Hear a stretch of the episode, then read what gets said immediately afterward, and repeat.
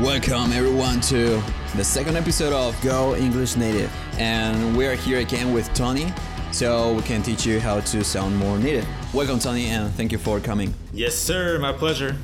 So, uh, what what do we have for today, Tony?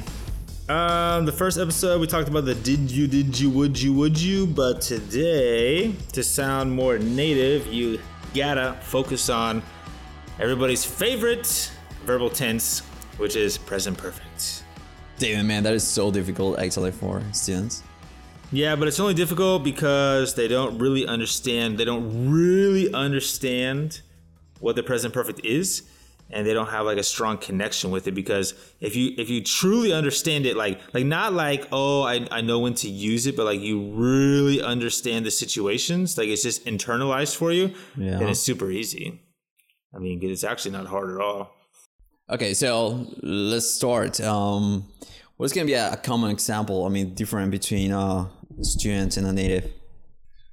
Uh, the difference between well, okay, so the thing is, like in Spanish, we don't use that verb tense that often, like he visto or has hecho, or something like that, right? Like I've I've seen or you've been, but in English, it's used a lot. So the easiest way to think about the difference between past simple, like I went to the store, or present perfect, like I've been to China, is thinking about like if you have a specific time.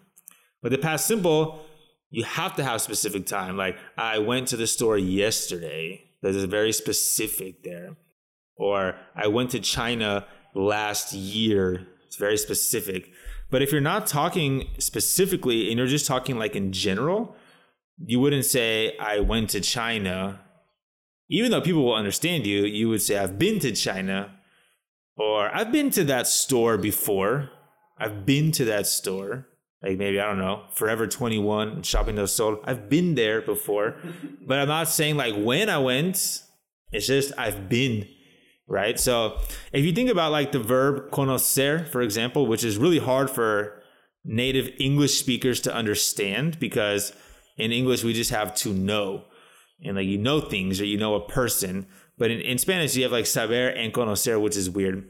And so a common mistake that Spanish speakers make, very common, a lot of my friends make this, is they say something like they want to talk about a place where we're going. Like maybe Jamil, I want to invite you to go to Bolsi in El Centro, right? And they would text me like, "Oh, let's go to Bolsi. Do you know Bolsi?"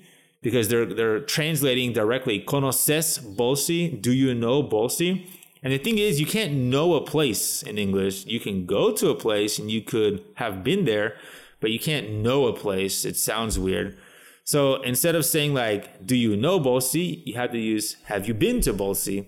And if you think about it, it really makes sense because conocer actually the reason that you la razón por qué conoces es porque ya fuiste y por eso conociste el lugar y por eso puedes decir ah yo conozco verdad so en inglés para like comunicar la, el- la misma idea hay que hablar sobre la parte de atrás que es fuiste in this case it would be have you been because there's no specific time right? So like, uh, Jamil, like, how would you say like, ah, conoces ese libro? Do you know this book? That would be the the common way that people would say it, but the way you should ask is it would be like, have you read this book or have you heard of this book? Using something with present perfect, because you're not asking like a very specific thing. Now you can still say, do you know this book? Uh, but Sounds weird It's weird. weird. I mean, you could say, "Do you know of this book?" And that means just like, "Have you heard of this book in general?" But not, "Do you know the book?" Because you can't know books, you can't know places. You can know people, like, but even with people, you could use, "Have you met this person before?" So you can still use the present perfect, but just with to meet instead of "Do you know this person?" Or also with music with music, you can know a song that- for sure. You can say, ah, do you know this song? But you could also say, have you heard this song before? So there's always a way, like you could literally speak in English without using the verb conocer because you could just always use present perfect.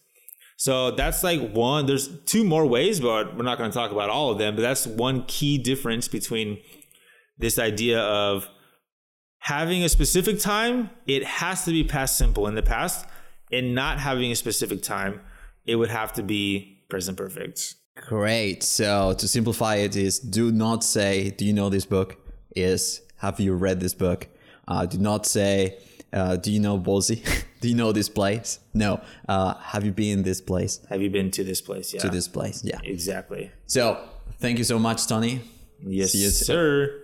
See you the next episode. Boom, boom, boom. Bye bye.